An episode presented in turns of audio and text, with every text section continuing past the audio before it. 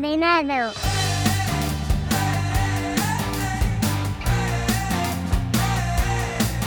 Desencadenados días, tardes y noches. Os damos la bienvenida a Cine Desencadenado. Hoy vamos a hablar de una de las mejores series del momento que ha crecido con el boca a boca y que actualmente está nominada a 8 Emmys, entre los cuales está a Mejor Serie de Comedia, Actor Principal, Actor de Reparto, Actriz de Reparto, Actor y Actriz Invitado, Guión y Dirección. Estamos hablando ni más ni menos que de la serie The Bear. Y para hablar de la serie tenía dos colaboradores, pero uno se me ha caído. Es lo malo de tener familia. no ha podido estar con nosotros, pero luego nos ha dejado un audio y, y lo escucharemos. Y el otro es Xavi. ¿Qué tal? ¿Cómo estás? Hola, chef.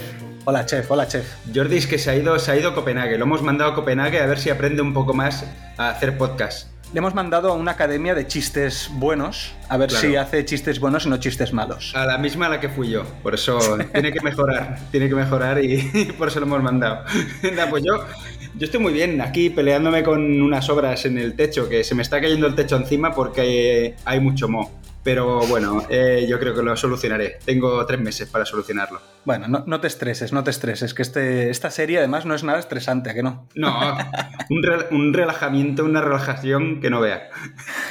Bueno, pues para la gente que nos escuche por primera vez, que sepa que este podcast de los de charla eh, no seguimos una estructura habitual, sino que es más un tipo de podcast más tipo charla de bar. Y eh, siempre abrimos con una, con una pregunta para empezar a hacer esta charla. Y en este caso nos la va a hacer Jordi, que nos ha dejado un audio precisamente para, para darnos su valoración, ya que iba a estar aquí en el podcast y ha caído en el último momento, pues vamos a aprovechar y cuando nos cuando acabe el audio, nos dejará la pregunta y de ahí ya empezamos. Eso sí, aviso a navegantes que habrá spoilers tanto de la primera temporada como de la segunda temporada, ¿vale? O sea, este es un podcast que hablaremos de las dos temporadas. Más de la segunda probablemente porque es la que tenemos más reciente, pero englobaremos a las dos, a las dos temporadas.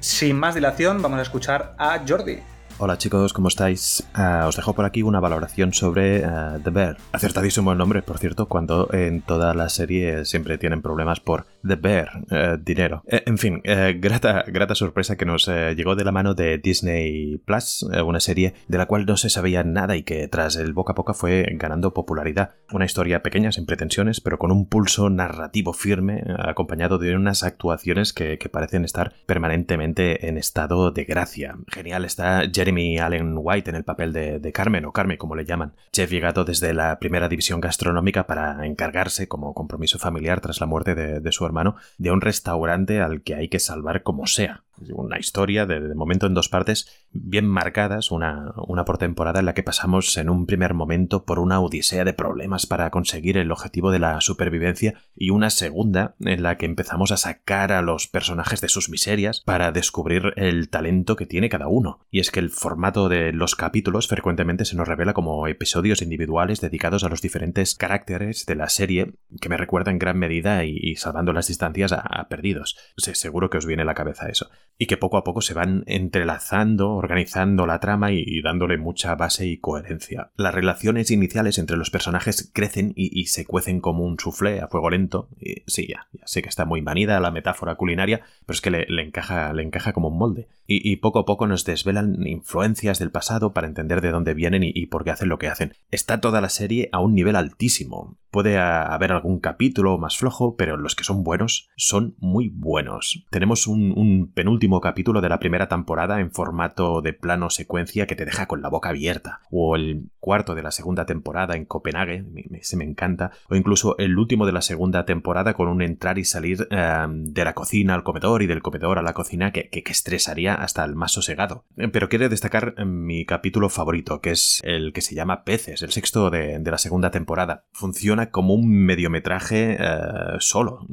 Todo transcurre en una cena de Navidad que, como un, texto teatral, se va hinchando para llegar a un clima extenuante. No, no hay nada mal. Todo está bien. Eh, que me recuerda en gran medida a aquella obra llamada Agosto de, Tracy Letts, eh, llevada a la gran pantalla con, Meryl Streep, Julia Roberts, eh, Chris Cooper o, Benedict Cumberbatch, entre otros. Por favor, quien no la haya visto, que la vea, pero sin expectativas, que, eso es lo peor que se puede hacer. Hay que mirarla con, ganas simplemente de, pasarlo bien. Y no solo la disfrutaréis, sino que además os entrará hambre. Ah, por cierto, quería lanzaros un par de preguntas ah, para que respondáis a, ver qué os parece. Primero, ¿creéis que esta serie es eh, la mejor que se ha hecho este, este año? ¿Realmente merece competir uh, al Emmy por, eh, con Succession o con otras de ese nivel? ¿Está a ese nivel? ¿Esta, esta serie está a ese nivel? Y la segunda es, ¿cuál es vuestro capítulo preferido? Porque el mío, yo sé que es el de, el de peces, pero podría haber dicho algún otro, ¿eh? pero este, este, está muy bien. Nada, no, no, no me enrollo más. simplemente, os doy gracias, gracias chefs, y adiós. Y me voy a beber una beer. Muy bien, pues muchas gracias Jordi. Bueno, antes que nada saludar a Nat, que siempre que siempre está ella de presentadora y cuando presento yo nunca la saludo, así que nada, saludos a Nat, que también ha visto la primera temporada, pero no ha podido estar porque de la segunda temporada eh, aún no la había visto, así que eh, nada, saludos a Nat. Bueno, mm, contestando a las dos preguntas que nos ha dejado Jordi. La primera voy a decir que mi capítulo preferido es el 8 de la segunda temporada. Voy a decir que la segunda temporada me parece un pelín más floja que la primera, pero creo que tiene el mejor capítulo de todos, que es el de la segunda. Y es el capítulo 8, es el capítulo este de mm, donde el personaje de Richie va a un restaurante de lujo a formarse y cómo tiene una evolución en ese capítulo. Para mí ese es mi preferido. Y respecto a la segunda pregunta, a la de si me parece que está al nivel de Succession, yo creo que son dos series diferentes. En los semi, por ejemplo, las tienen clasificadas. Eh, Succession está clasificada como serie de drama y The Bear está clasificada como eh, serie de comedia. Cosa rara porque a mí esta no me parece una comedia al uso, por lo tanto tampoco la clasificaría. ¿eh? Hoy en día yo creo que es bastante difícil la diferencia o, por qué se ponen en, una, en un formato o en otro, o sea, en una categoría o en otro. Pero sí, yo creo que excepto el reparto, que yo creo que aquí el reparto está un pelín por debajo de, de Succession, el resto a nivel de guion me parece que, es increíble, tanto Succession como, como Deber. Entonces yo creo que están al mismo nivel. Incluso, a pesar de que estén al mismo nivel, a mí me gusta más Deber, pero de calidad yo creo que están más o menos al mismo nivel. Pues yo voy a responder en los mismos términos. Para mí el capítulo favorito, y dirás, mm, bueno, ¿Capítulo favorito? Sí, es mi capítulo favorito, pero no es el mejor capítulo de la serie. Ya, ya avanzo que no es, el, no es el mejor capítulo, pero mi capítulo favorito es el de el que ocurre en Copenhague. El que el, el, repostero, el repostero se va a Copenhague a formarse. Me parece una delicia de capítulo, un capítulo que transmite muy buen rollo. Es un capítulo que aporta aire fresco a la serie, permite respirar y yo la verdad es que agradecí mucho este capítulo con todo el estrés que hay en esta serie, sobre todo en la segunda temporada. O me pareció, eh, como un interludio. Realmente es un capítulo de interludio, ¿no? Luego vemos eh, cómo se ha formado también eh, Carmen, ¿no? O sea, que a, través de, las vivencias del personaje este del repostero. Y la verdad es que me aportó mucho. También me gusta mucho el que tú dices, el de la evolución de Richard, me gusta muchísimo, pero este me dejó apoltronado en el sofá disfrutando del momento, de, los diálogos eh, y de lo que estaba viendo en pantalla, ¿no? Ya te digo que el mejor capítulo, para mí, el, mejor, como mejor, no el que más me ha gustado, como mejor, es el que ha dicho Jordi, de los peces. Pero a mí ese, debo reconocer que me puso nerviosísimo y lo tuve que ver en dos días. Así que yo cuando sufro mucho no lo paso bien. Entonces, ahí está el tema. Este es el de, el de Navidad, el de Navidad, donde también tenemos los cameos, los cameos increíbles, porque yo creo que están maravillosos, tanto Bob Odenkirk como Jamie Lee Curtis. Qué grande es Jamie Lee Curtis. Eh, después del Oscar que se llevó el año, el año. No, el año pasado no, este año se lo llevó. Verla aquí otra vez y decir, eh, ver esa interpretación que hace, yo decía, es que te lo mereces. Hija mía, te lo mereces porque es que qué maravilla de personaje se crea aquí saliendo poquísimo, porque realmente sale poco. No, no. Llega un capítulo y luego en el último capítulo hace un pequeño cameo, pero muy poco. Y está maravillosa. O sea, ese capítulo también es muy bueno, ¿eh? Sí. Y bueno, y respondo a la otra pregunta, eh, de si está al nivel de Succession o si eh, la considero la mejor del año. Yo ahora mismo debo decir que no sé si la mejor, pero está en, entre las tres del año y no la voy a mover. Va a estar, va a estar en el podium. Creo que la podría desbancar Succession. Si, le quitaría el primer puesto. Si consigo verme las tres temporadas eh, y veo que es mejor, le va a quitar el, el trono pero mm, tiene bastantes posibilidades de ser, de ser la número uno. El año pasado íbamos a hacer podcast cuando salió la primera temporada. Aparte estaba buscando en el grupo de Telegram que tenemos aquí los colaboradores y estaba buscando porque digo, a mí me suena que íbamos a hacer podcast. Y al final me acuerdo que entre una cosa y otra se nos, se nos atrasó y no llegamos a hacer el podcast. Pero yo, por ejemplo, yo la tenía en mi top 3 del año, del año 2022. Y te quería preguntar, ¿tú también la tenías, no? Yo, también, la, yo también, la, tenía. Creo que no sé si estaba en el 2 o en el 3. No me acuerdo en qué puesto, pero sé que estaba en el, en el top 3. Y venga, va, pues aprovechando un poco, yendo ya un poco más a las valoraciones generales quizás, en comparación de la primera temporada y la segunda, ¿tú has visto mucho cambio? ¿Has visto poco cambio? Bajo mi punto de vista, un salto exponencial. Es decir, la primera es como si fuera una temporada cero. Es como un preámbulo de lo que tenía que empezar. Mm, poner las bases, mostrarte los ingredientes con lo que se va a trabajar para hacer una receta. Y esta segunda temporada para mí ya es el arranque eh, real de la serie. Eh, no está al mismo nivel que la primera. Quiero decir, la, segunda para mí ha superado muchísimo a la primera, sobre todo a nivel de, cómo te explican la, la historia. O sea, una vez ya puesto todo sobre la mesa, vamos a elaborar el, menú y la verdad es que tal y como está explicado, las relaciones que se establecen entre personajes y tal, me gusta mucho sobre todo el crecimiento individual que tiene cada personaje por separado en cada capítulo. Que hayan tratado estas, estas tramas mm, de forma individual me ha parecido sublime. A ver, a mí mm, me gustó más la primera y así por comparación no me parece que la segunda haya mejorado la primera. También es verdad que yo siempre valoro mucho las primeras temporadas. Las primeras temporadas siempre las valoro más que la segunda porque la primera temporada siempre tiene esa necesidad de hacer un, un diseño artístico, una puesta en escena que para una segunda temporada ya te puedes olvidar un poco de eso porque ya lo tienes y entonces ya tienes que continuar y tienes que mejorarlo. Entonces, para mí, lo que me ha sucedido con esta segunda temporada es que creo que hay un par de cosas que no me han gustado respecto a la primera, que son, primero, que, creo que mm, está alargada innecesariamente, a pesar de que la calidad en ese alargamiento, digamos, es muy alta. Es decir, me siguen gustando todos los capítulos, pero creo que han pasado de 8 a 10 como para cumplir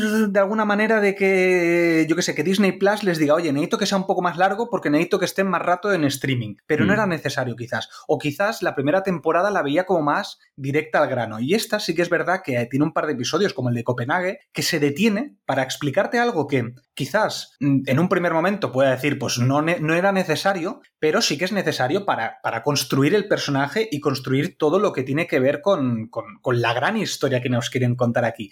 Pero me da esa sensación que esta temporada es las dos torres del Señor de los Anillos. Es decir, esto es un, un, intermedio donde en la tercera temporada, que yo creo que es donde tendría que cerrar esta serie, es decir, tendría que ser, o sea, lo que sucede en la primera temporada básicamente es el intentar reflotar este restaurante. La segunda es, vale, vamos a reabrir el restaurante, entonces es todo lo que sucede hasta la reapertura. Y luego la tercera para mí debería ser el momento donde tú ya has abierto, pero tienes que asentar, tienes que conseguir una clientela, tienes que conseguir una serie de cosas. Entonces yo creo que la tercera va a ser mejor y esta me ha parecido como una especie de valle. Yo, creo, por eso yo creo que la tercera va a ser la mejor, pero porque primero tenían que meterte en situación, que esa es la primera temporada. Y en la segunda, lo que han hecho es meterte en la psicología y en la cabeza de cada uno de los personajes, que entiendas sus motivaciones, sus frustraciones y los problemas que tienen y cómo tienen que solucionarlos de cara a la tercera temporada. Eh, por eso para mí, a mí que mm, la psicología de los personajes y la buena construcción de los personajes me parece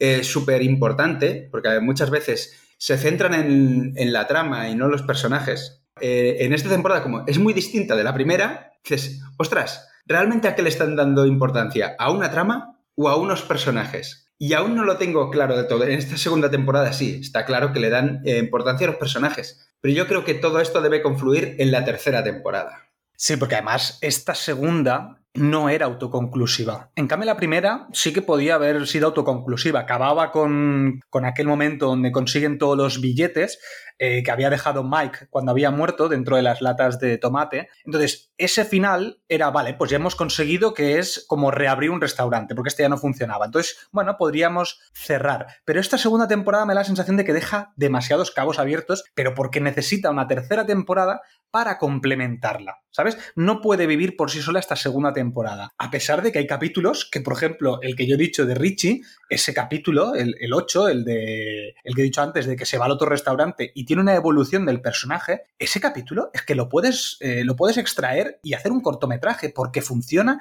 súper, súper bien. lo que dices tú de este capítulo de Richie, en el que va a aprender, sobre todo a desaprender, tiene que romperse, tiene que romperse, hacerse añicos y reflotar, eh, para mí es uno de los mejores capítulos o mejores historias de construcción de un personaje o de evolución de un personaje que he visto nunca. Porque no sé tú, pero yo empecé, eh, bueno, terminé la anterior serie, la anterior temporada, odiando a este personaje. O sea, es que en ningún momento empaticé con él. Lo odiaba, se lo hubiera atropellado un camión, me hubiera dado igual. Incluso me hubiera alegrado por el bien de la trama. Ya. Al principio de esta temporada ya te das cuenta de que va a haber un cambio, de que va a haber un cambio con este personaje. Sí, eh, si quieres vamos a, vamos a hablar un poquito de cada personaje y de ahí ya vamos sacando cosas porque yo creo que, tal y como has dicho tú, lo importante en esta serie no es la trama. Si es que la trama en verdad la puedes resumir en dos minutos, resumes de, lo que va esta cada temporada. Y, y, mm. no es eso, de lo que va esta serie es de por qué los personajes cambian. Porque en otra serie, quizás a lo mejor de menos calidad, eh, los personajes toman decisiones porque sí. No entiendes las decisiones que toman, simplemente cambian, pues cambian, eh, van a cambiar y ya está. Porque el guion te lo exige que sea así. Aquí no, aquí lo interesante, lo bueno que tiene es cómo los personajes están por dentro rotos, la mayoría. O sea, o sea esto, es, esto es una familia desestructurada dentro de un restaurante. Entonces, todos tienen problemas psicológicos por el cual el restaurante no funciona. Es decir, si, si, el restaurante solo puede funcionar si la gente que está dentro está bien consigo mismo, psicológicamente, se llevan bien, etcétera, etcétera. La evolución que tiene es el conjunto de todos los personajes. Eh, yo creo que podríamos ir un poco hablando de cada uno de ellos, empezando quizás por, por, por el protagonista, por Carmi, y a raíz de ahí ya vamos, ya vamos charlando de diferentes cosas, porque aquí hay muchas cosas que yo quiero charlar como fotografía, guion, etcétera, pero que ya irán saliendo cuando hablemos de cada uno de ellos. Exacto.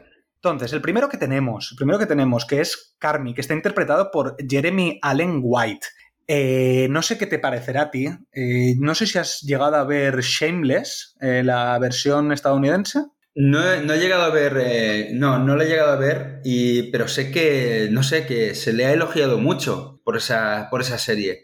¿Y la has visto en otro sitio o es la primera vez que lo ves? Es la primera vez que lo veo. Debo decir que así a priori, viéndolo, o sea, viéndolo en esta serie, tengo yo una, una contradicción, porque no me parece un actor exageradamente bueno, pero lo bueno que tiene es que em, actúa de una forma que te lo crees, te crees que es un personaje real de la calle, de, la vida, ¿no? O sea, no, porque no está eh, ni sobreactuado, bueno, ojo, ojo, que, estoy, diciendo mal las cosas. Hay momentos, esos momentos de locura, de histeria, de, nervios, de rabia, que muestra en algunas, en algunas situaciones, dice, ojo, ojo con el, ojo con el personajazo. Pero claro, como lo ves eh, intentando comerse los nervios, pues se lo está intentando comer todo y llevar todo por interiormente no ves en qué momento va a explotar. Y eso también mola mucho y eso lo, hace muy bien este, este actor. Mira, a mí lo que me sucede con Jeremy Allen White es que para mí este es el mismo personaje que en Shameless. Entonces, claro, yo solo lo he visto en estos dos sitios. Entonces, por narices, eh, a mí lo que me sucede muchas veces es que digo, no veo el actor, sino que veo el personaje. Perdón, al revés, es decir, que veo el personaje y no veo el actor. Lo bueno que tiene, por ejemplo, Meryl Streep, una gran actriz, es que yo siempre veo el personaje, nunca veo a la actriz. Entonces, aquí lo que me sucedía con él es digo, hostia, es que se parece tanto al personaje de Shameless que yo no sé si es que este tío no sabe actuar diferente. Pero claro, el personaje realmente es súper parecido. Entonces yo también entiendo que lo tenga que hacer parecido. Él viene, eh, Shameless, es, una familia súper desestructurada. O sea, es que es muy, muy, muy, muy parecido. Entonces, en uno de los capítulos, eh, yo lo veo en versión original, pero uno de los capítulos lo quise ver en versión doblada porque me quería fijar en la interpretación facial. Porque claro, en esta serie hablan tan rápido, hay momentos de peleas que están hablando cinco a la vez. Claro, imagínate eso con subtítulos, pues me volvía loco en algunos momentos, pero bueno, me gusta mucho cómo está en inglés. Y me ponía con él solamente para verlo a él, para, para poder yo decir, vale, ¿por qué este tío me está gustando tanto si creo que no es tan gran actor? Pues al final me fijé que este tío actuaba un montón sutilmente. Arquea una ceja, está todo el rato como, tú lo ves como por dentro, como que está mascullando cosas por dentro. O sea, lo ves que en su interior tiene muchos problemas y eso yo creo que lo demuestra. Entonces, al final, eh, eso que yo estaba pensando, ¿es buen actor, no buen actor? Yo creo que sí, es muy buen actor, pero sí que es verdad que me falta verlo en más sitios para ver si es buen actor en este tipo de papel, como por ejemplo podría ser Keanu Reeves, que es muy bueno en un tipo de papel, o realmente es bueno en todos los papeles. Sí, yo también tengo ganas de, verlo en más sitios, pero Mm, de acuerdo contigo de que es lo que necesita este papel. Y bueno, y su trama. En la primera temporada veíamos, claro, que, él era un tío que venía de la alta cocina y, claro, se mete en un, en un restaurante de barrio súper cutre, de la familia además, y claro, a pesar de que es un restaurante muy bueno, es un restaurante muy hecho una mierda, básicamente, el típico restaurante del bar Manolo debajo de tu casa, que puede ser muy bueno, pero que a lo mejor el problema que tiene pues es cómo está organizado. Entonces eso fue la primera temporada. Y en esta segunda temporada tiene esta, esta esta trama, que yo creo que está explicada de 10, que es esta manera de discernir entre el trabajo y el placer. Porque claro, él llega a un momento que por primera vez en su vida ve que con Claire, la, la chica esta nueva, la novia, por primera vez ve que, puede, que puede tener placer, que puede, que, no la vida no solamente es trabajo, pero claro, es en el peor momento que puede elegir meterse en ese tipo de cosas. Que es normal que él sienta eso y además la historia te lo explica genial. Ahora te diré eh, respecto a Claire un par de cosas que me parecen maravillosas, pero ¿qué te parece en esa temporada este sufrimiento que tiene él de decir el deber o sea, la responsabilidad frente al placer. Claro, él es algo que siempre se ha prohibido tener, eh, siempre se ha, se ha negado el poder disfrutar de la vida, ¿no? Para él era todo el trabajo, trabajo, trabajo. Obviamente te das cuenta de por qué se va a, Copenhague, por qué, em, por qué, se centra tanto en la, en la cocina, em, en su trabajo. Obviamente, luego descubres que es porque bueno, tiene una familia de locos. Entonces también se, se evade, ¿no? Pero claro, nunca se ha permitido ser feliz, que es, lo que le, le, dice su primo. Dice, ¿por qué coño no dejas, no te permites ser feliz de una puta vez? Y lo tienes que joder todo, ¿no? Pero claro, también entiendes el por qué en ese momento, eh, cuando, conoce, cuando conoce a Claire, le da un teléfono falso. Porque no quiere desviarse de, de, su, de su objetivo. Además, la urgencia que tiene por abrir en, en, tres meses, ¿no? Pero, claro, por otro lado, se deja llevar un poco, ¿no? Por, por las circunstancias. Lo que pasa que está en una. Está totalmente en un tiro y afloja, ¿no? De, de me lo permito, pero ostras, que me está afectando a, al trabajo. Pero claro, realmente yo creo que se está enamorando, se está enamorando de, de Claire y, y, no, quiere, no quiere perderlo, ¿no? Eso. Aunque para él es una contradicción brutal porque no sabe actuar de otra manera. Eh, sí, además yo creo que hay, hay, una escena donde esto se refleja muy bien y te pone en el punto de vista de Carm, que es cuando él tiene como la, creo que es la primera cita, y llega al restaurante, es decir, él, él había ido de fiesta, creo, con, con gente, por primera vez veía que, que, estaba disfrutando de lo que es una fiesta, porque nunca había ido a una fiesta. Claro, él se mm. había autoexigido tanto que no se permitía hacer nada de esto. Claro, se lo está pasando también y resulta que cuando llega al restaurante están todos gritando, todos insultándose, o sea, un estrés total. Y claro, en ese momento envía a Richie, a su hermana, a Cindy, a Sidney, a todos los envía fuera. Dice, venga, se acabó esto, mañana ya retomamos, venga, fuera. Y en ese momento los ha echado todos y la cámara hay un plano donde vemos que está en obras todo el, todo el restaurante y en un cuadro o sea, tú ves en, uno de los agujeros que, de las paredes, ves detrás a Claire. ves que está allí ella enmarcada como si fuera un cuadro. Claro, ahí él dice, coño, es que por primera vez estoy viendo como la mujer de mi vida a través de toda esta mierda que es el, el, caos absoluto que tenemos en este restaurante. Pues para mí ese plano es una obra de arte porque te está enseñando lo que tiene en la cabeza Carmen. Y como está hay miles de planos, ¿eh? pero destaqué este porque me, llamó más la atención. Sí, sí, es que sabe, saben perfectamente dónde colocar la cámara, qué es lo que te quieren mostrar. Técnicamente, o sea, a nivel de fotografía, me parece sublime. Es impecable, es impecable. Incluso en la primera temporada, ¿te acuerdas aquel capítulo que teníamos del plano secuencia? Es que eso fue una locura, eh, que te lo comenté, digo, porque la estábamos viendo más o menos a, la par, si no, si no me equivoco, la primera temporada. Y cuando. creo que te adelanté en ese capítulo, ¿no? No, yo, yo vi la temporada entera y luego os dije a vosotros y tú la estabas viendo a la vez que Nat. Vale, cierto, cierto, cierto. Y claro, es lo que. Pero te comenté, digo, ostras, que no me he dado cuenta de que era un plano secuencia hasta que iba por la mitad. O sea, de lo, bien, de lo bien integrado que está. Y lo disfruté, pero tantísimo ese, ese, ese capítulo que se convirtió en mi favorito de la serie. hasta que llegó la temporada 2, ¿no?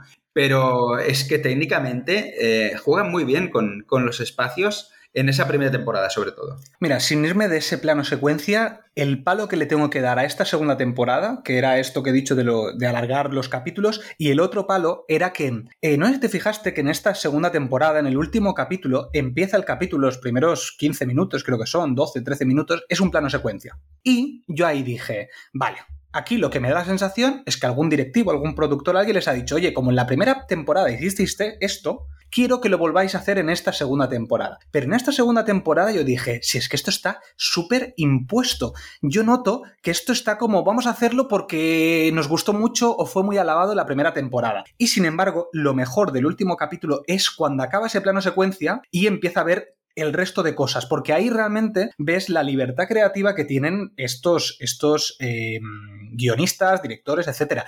Porque es que en la serie tiene tal cantidad de tipo de imágenes, momentos de imagen rápida, cámara en mano, o sea, tienen de todo tipo. Entonces aquí yo, excepto ese momento del plano secuencia que dije, está mal puesto, el resto yo creo que, es impecable a nivel técnico.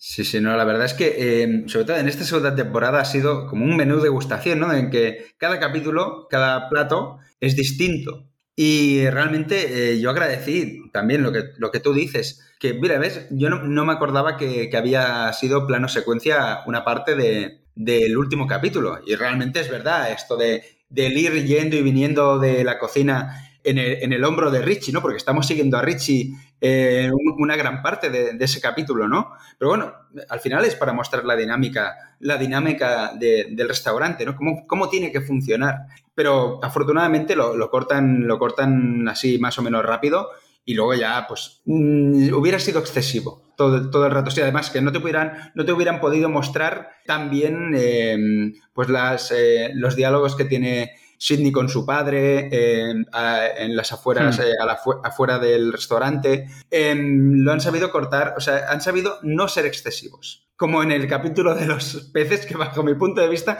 es excesivo, pero porque mi corazón no aguantaba, no aguantaba más toda esa tensión, pero no porque, porque no lo requiriera el capítulo, ¿eh? Sí, sí, sí, ese, ese es que ese capítulo, luego hablaremos de ese, especial porque yo creo que ese es... Yo creo que sí, hay que hablar, hay que hablar aparte de, ese capítulo. Sí. Continuando con lo de Carm, por ejemplo, también hay otro momento que me encanta a nivel de ponerte la piel de Carm, que es cuando él, eh, después de toda la discusión que ha tenido con Sidney, porque durante toda la temporada, a pesar de que él tiene esa responsabilidad y tal y cual, lo que le sucede es que, mm, que está, está desatendiendo cosas que tenía que hacer y claro, va en contrarreloj. Y hay un momento donde él tiene que llamar a al, de las neveras. Claro, tiene que llamar al de las neveras, va a llamar al de las neveras y justo cuando le está llama, cuando va a llamar al de las neveras aparece la llamada entrante de Claire y se queda mirando el móvil y no puede decidir. Está paralizado. ¿Y qué es lo que sucede? Que alguien le interrumpe y deja eso sin hacer. Es decir, no ha decidido ni una cosa ni la otra. Entonces, cuando tú no decides y no tomas, no tomas decisión de tus actos, ¿qué es lo que sucede? Que te arrollan te arrolla esos actos. Y eso está tan bien hecho en el guion que en, la siguiente, en el siguiente capítulo, que es el último, es cuando se queda atrapado dentro de la nevera. ¡Ostras! ¡Qué bueno! ¡Ostras! Es que es buenísimo. Sí, que, como eh, lo que hablábamos, la pistola de Chekhov, ¿no? Te muestro, te estoy mostrando todo el rato lo de la manilla de la nevera, de que tienes que arreglarlo y tienes que arreglarlo y tienes que arreglarlo, y él sudando, y al final, pues el karma hace que se quede encerrado, y él mismo ve o se cree que ha dejado de ser importante, porque todo ha funcionado sin él. Ha conseguido funcionar esa noche sin él, ¿no? Entonces ya es hundirse más, meterse más en la, en la mierda, ¿no? Eh, porque al final él se ve como que él mismo se ha puesto como en un segundo plano, permitiendo eh, su relación con, con, Claire y desatendiendo un poco, dejándolo todo en manos de, de Sidney, que Sidney le estaba reclamando todo el rato que, que le hiciera caso, porque no podía llevarlo ella sola, ¿no? Y bueno, primero, lo que dice en voz alta para sí mismo, pero que lo oye Claire, aunque, aunque es una reflexión, no era realmente, pues yo creo que, sí que le gusta a Claire, sí que quiere algo con ella, ¿no? Pero esta reflexión de, de no debería haberme permitido desatender lo que realmente era importante y que Claire lo oye y entonces lo deja más solo todavía, porque ya es lo que la guinda que le faltaba para acabar de, de hundirse y esa escena de él derrotado en la, en la nevera, eh, viendo cómo están abriendo la puerta con la radial, esa última escena mm, es que es un resumen de, de, lo, que es, de lo que es su vida, ¿no? Pero claro, lo entiendes gracias a, su familia, al capítulo, entiendes lo que está pasando y por qué es así, por qué se pone a veces con esa ira que suelta de vez en cuando por lo que ocurre en el, en el capítulo de la cena de Navidad. Ese capítulo es el, el el catalizador, no sé, el, prisma, ¿no? El prisma con el que puedes entender bien la serie. Y sobre todo el personaje de, de Carmi. Por cierto, Carmen. Me encanta el nombre de Carmen. No el diminutivo, me mola que se llame Carmen. Carmen, sí. Como mi cuñada. Me encanta que se llame Carmen. Sí, sí, es curioso, ¿eh? es curioso. Eh, sí, sí, estoy muy de acuerdo. Y además me gusta mucho esa escena final donde, donde Carmen decide que, que la culpa, porque él decide como que la culpa es de él haberse permitido el, el, estar con Claire y demás, cuando en verdad no es ese el motivo del fracaso. El motivo del fracaso es que, eh, al menos mm, yo lo entiendo así, es eh, Sidney le estaba pidiendo ayuda. No le da la ayuda, pero es que encima tampoco quiere delegar, porque cuando, cuando Sidney, por ejemplo, toma decisiones, el tío llega y le dice, es que no me las has consultado. Vamos a ver, si tú no estás y no puedes estar por el motivo que sea, delega, eh, pide ayuda, ayuda a los demás, o sea, no, te, no, te, encierres en que tú tienes que tomar todas las decisiones y que si no pasa por ti está mal. Y un ejemplo claro también es el de los platos. Cuando va a decidir los platos, Sidney, claro, ya le ha dicho que este, claro, él llega y dice, no, estos. Y la otra le dice, no, porque esto vale 22, eh, 22 dólares cada plato, no nos lo podemos permitir, no sé qué. Claro, el otro ya quería decidir. Si el otro le pide ayuda y le dice, oye, mira, no he podido estar por este tema dime cuáles tú crees que son los mejores y analizamos los que tú crees que son los mejores y yo pues te doy una ayuda y entre los dos lo hacemos. No, él decía, es este y punto. Claro, mm. eh, por eso yo creo que al final de todo, todo, todo, se da cuenta con el, con el mensaje de Claire y, y la conversación con Richie que realmente él es el culpable de esto. No es que tendría que haber tomado una decisión de estar más pendiente del restaurante, no. Es que podía haber hecho las dos cosas si se lo tomaba de otra manera. Al menos, no sé, yo lo veo así. Pero bueno, claro, al final, eh, realmente el, problema que tiene el restaurante es eh, la, falta de confianza, ¿no? No hay cohesión porque no hay confianza y es lo que, es lo que le preguntan a, a Sidney, ¿no? Eh, ¿Realmente confías en, en tu socio? Estás depositando tu confianza y tu dinero, o sea, que no estás cobrando. Eh, realmente creo que los, que los únicos que están cobrando eran los demás empleados, pero eh, eh, ellos estaban, tanto Carmen como, como, ella, estaban como en un, como un bypass de, bueno, vamos a centrarnos en esto y luego ya nos preocuparemos de cobrar. Tenemos algo de ahorro, ¿no? Bueno, pues lo depositamos en, en, esto. Los demás que sí que vayan cobrando, pues tienen. es como si tuvieran más vida que ellos, ¿no? Por así decirlo. Pero claro, sobre todo es la confianza. que Es que ella está dudando de Carmen toda la serie, toda eh, esta segunda temporada. Y bueno, si, si quieres, eh, pasamos, a, pasamos a Sydney. Mira, antes de irnos a Sydney, quería preguntarte una cosa porque me ha parecido muy curioso sobre la relación de Carm y Claire. A nivel fotográfico, no sé si te ha pasado que yo creo que eh, la fotografía, los planos, tal y como está grabada Claire, o sea, el personaje de Claire, que se llama Molly Gordon, no sé si te ha sucedido a ti lo mismo, y es que me ha parecido que era la persona más preciosa del mundo. Y creo que es porque está grabada increíblemente bien. Eh, los planos que utilizan todo el rato con ella son planos, eh, planos cortos, esto que te decía de encuadrarla siempre perfecta, incluso en el último capítulo, no sé si te diste cuenta, cuando nos están grabando el comedor, Claire ha venido con dos amigas y en la mesa está con dos amigas. Las dos amigas ni siquiera se ven. Ni siquiera se ven y están hablando o está hablando también el personaje de Richie y te pone, te enfoca en un, en un plano así, un plano medio, a Claire. Y te digo yo que yo no sé si es que me he enamorado de esta actriz y me parece la mujer más preciosa del mundo, pero yo creo que está filmada de 10. Y por eso te quería preguntar si a lo mejor era algo muy subjetivo por mi parte, que yo que sé, me he encandilado con la belleza de esta mujer, o realmente era algo como muy predispuesto por parte del director para que tú te pusieras la piel de Carmen. A ver, eh, hay que decir que esta chica no es fea, obviamente, salta a la vista, pero eh, es verdad eh, que la han ensalzado, la han canonizado en esta serie, la han puesto como una aparición de una aparición mariana, ¿no? Una, la aparición de la, Virgen. Sí, se nota, es lo que tú dices, ¿no? Que, bien iluminada está, qué primeros planos, qué eh, maquillaje perfecto pero también sutil. Todo es para, y aparte, buenísima persona, enfermera, trabaja en el hospital, hace, salva gente, etcétera. ¿Sabes? ha estado enamorado de él desde pequeña. o sea, es como todo perfecto, todo muy idílico. No tiene un fallo esta, esta, esta chica, ¿no?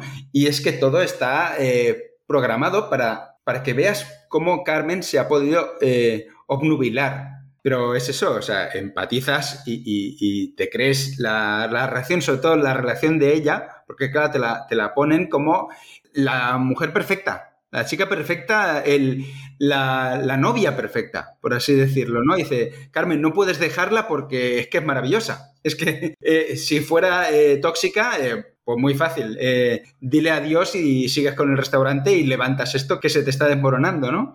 Pero claro, es que te lo, te lo, plantean de esta manera. Realmente está buscado. Sí, sí, por eso. Y te quería preguntar si tú también le habías notado esa parte. O sea que sí, sí, sí.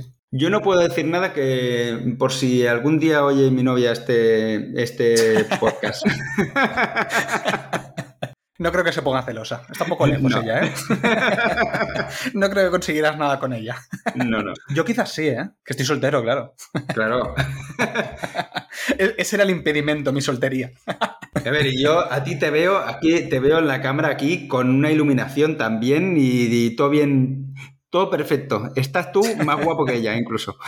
Gracias, gracias, ya lo sé, estás enamorado. Eh, venga, va. Continuemos con Sidney, que yo creo que en la segunda temporada Sidney me ha parecido que su personaje ha dado como un vuelco de 365 grados y me encanta ahora. En la primera temporada era un personaje que, a mí no me gustaba. Eh, por cierto, se llama, eh, la actriz es Ayo Edeberi en la primera temporada me parecía la típica empollona, empollona de clase, que era como un poco repelente, que siempre estaba como estudiando y, te decía que iba a sacar mala nota y luego en el examen era que sacaba mejor nota.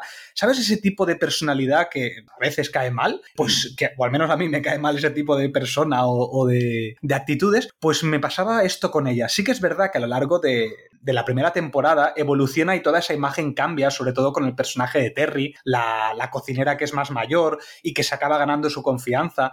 Esa evolución de la primera temporada pues estaba bien, pero no me acababa de gustar su personaje, o sea, me caía mal. Ella lo hacía muy bien como actriz y demás, pero me caía mal el personaje. En cambio aquí ves el compromiso que tiene, ves la relación que tiene con el padre, como la implicación que tiene, las dudas que tiene, empatizo mucho más con ella y entonces quiero que le salgan las cosas bien. Y y me ha pasado que me ha encantado muchísimo en esta segunda temporada. No, a mí, a mí, de hecho, en la primera temporada también me gustó. Al principio sí que dices, ostras, cómo, cómo viene, ¿no? Que, es que, lo, quiere gestionar todo, ¿no? Pero claro, em, es una mm, persona perfeccionista que quiere que todo salga bien. Eh, que al principio, pues, eh, has, dicho Terry, no, es Tina, la, cocinera que, estaba ah, vale.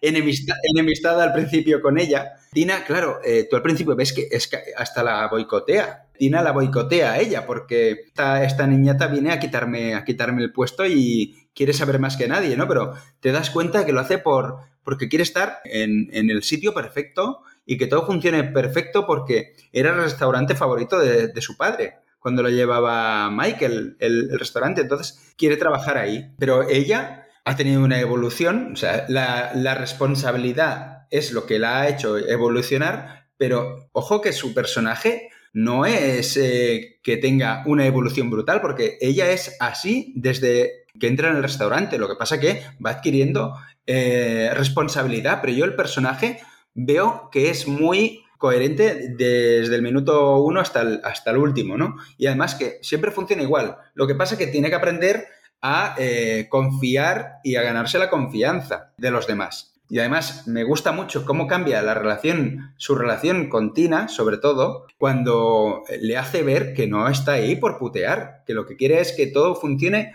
eh, como un engranaje, eh, como una maquinaria adecuada, ¿no? Y, cuando le facilita la vida a la otra, a, a, Tina, es cuando Tina se da cuenta de, hostia, que esta no me quiere putear, simplemente quiere que todo funcione bien. Entonces es cuando cambian varios engranajes. Empieza a funcionar todo mejor. Cuando, cuando se liman, liman asperezas varios de ellos, menos Richie, que Richie eso es harina de otro costal, pero cuando eh, pulen diferencias, sobre todo en el momento en que pulen diferencias, Tina y Sidney, yo creo que va todo mejor. Y entonces Carmen se da cuenta de que puede contar con ella como, como, como, como socia, como una más. Después de que, de que eh, después de ese capítulo de locura, el, me parece que era el sexto, eh, el, del plano secuencia de la...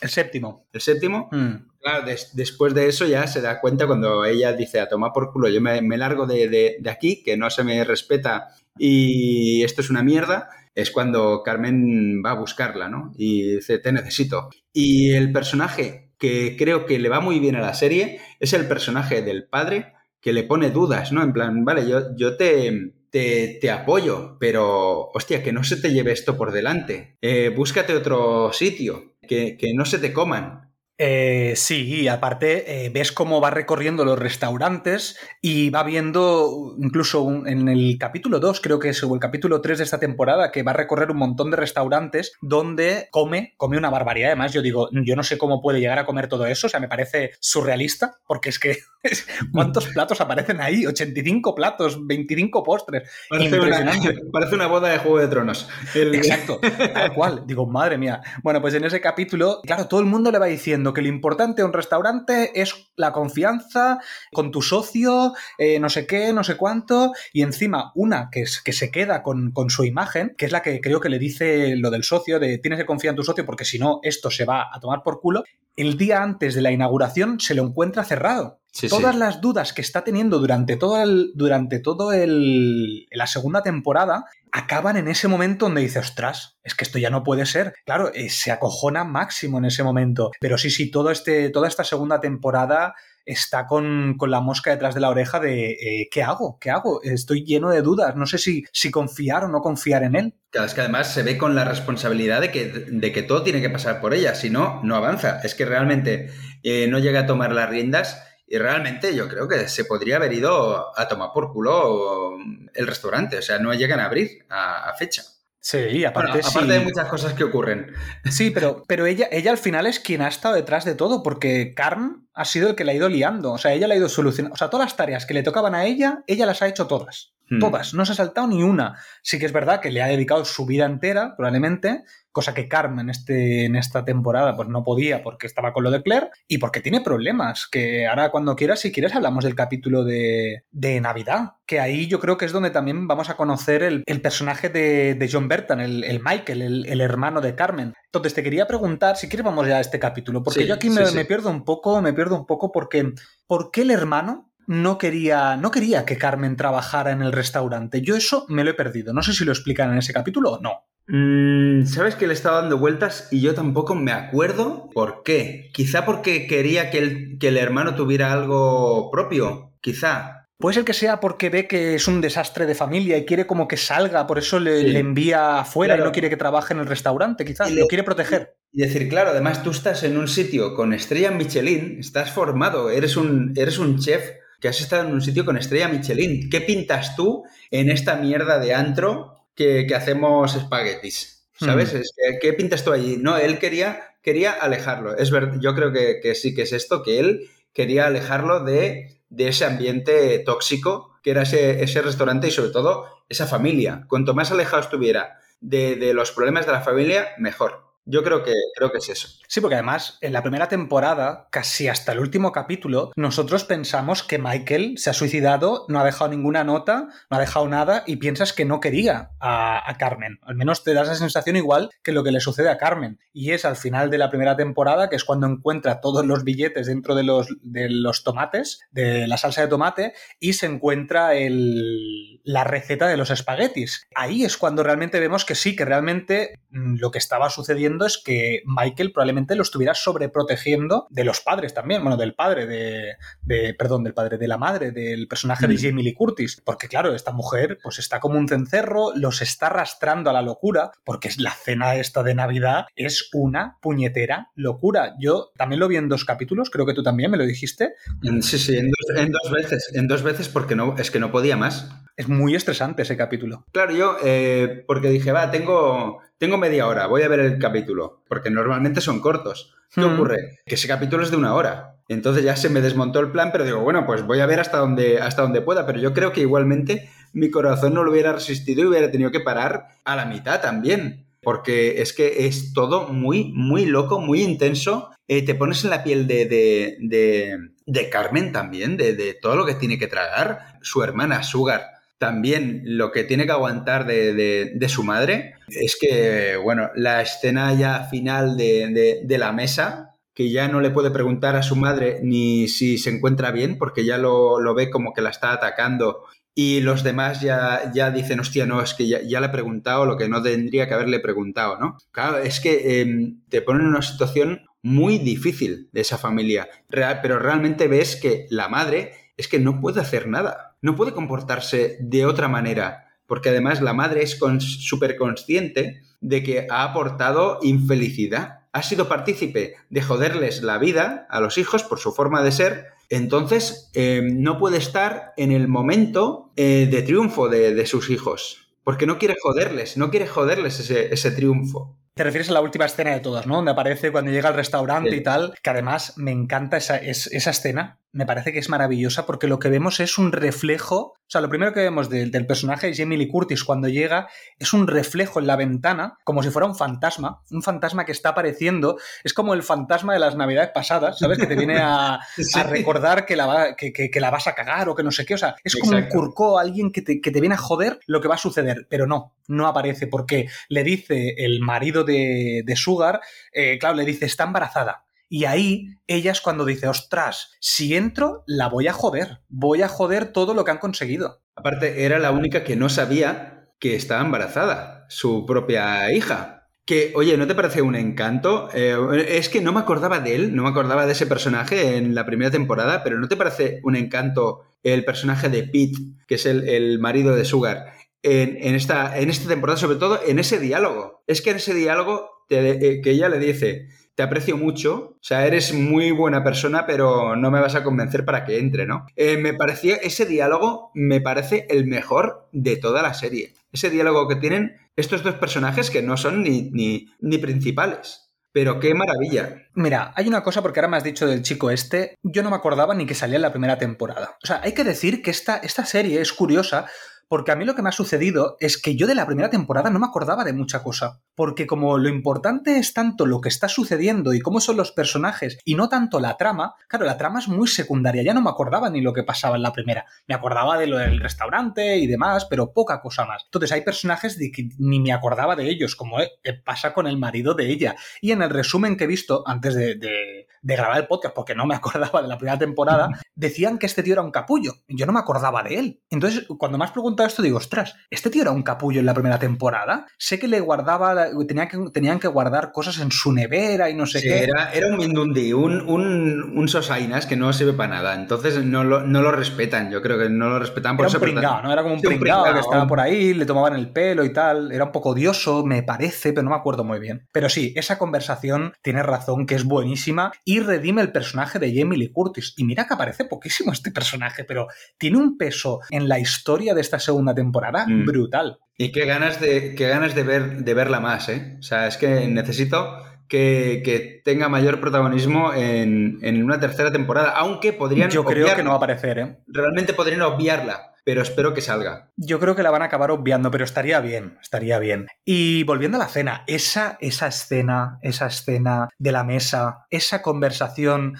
del personaje de Bob Odenkirk, eh, nuestro querido Saul Goodman de, de Breaking Bad, y el personaje de John Berthal con el tenedor, la tensión que marca esa escena, yo creo que hacía años que no tenía tanta tensión en una escena. Y es una escena donde no hay un asesinato, o sea, no hay nada así grande. No, no, es una cosa tan sutil como te tiro el tenedor porque eres un capullo o por lo que sea, en una cena familiar, que además yo creo que es el retrato de escenas familiares que mucha gente se podrá sentir identificada. Yo no, porque la verdad que yo he tenido suerte y en mi familia no hemos tenido nunca problemas así, pero yo sé que mucha gente me ha explicado que, que las escenas familiares son un desastre muchas veces porque el cuñado está enfadado con el tío y el no sé qué y se pelean porque sale política y uno es de izquierdas y lo hecho de... Siempre en las escenas de Navidad pues suceden estas cosas. ¿Cómo está reflejado aquí? Y esa tensión que se marca es tan natural como tan de dices, hostia, esto me parece tan real que pueda llegar a suceder con un tenedor que quiere tirar uno al otro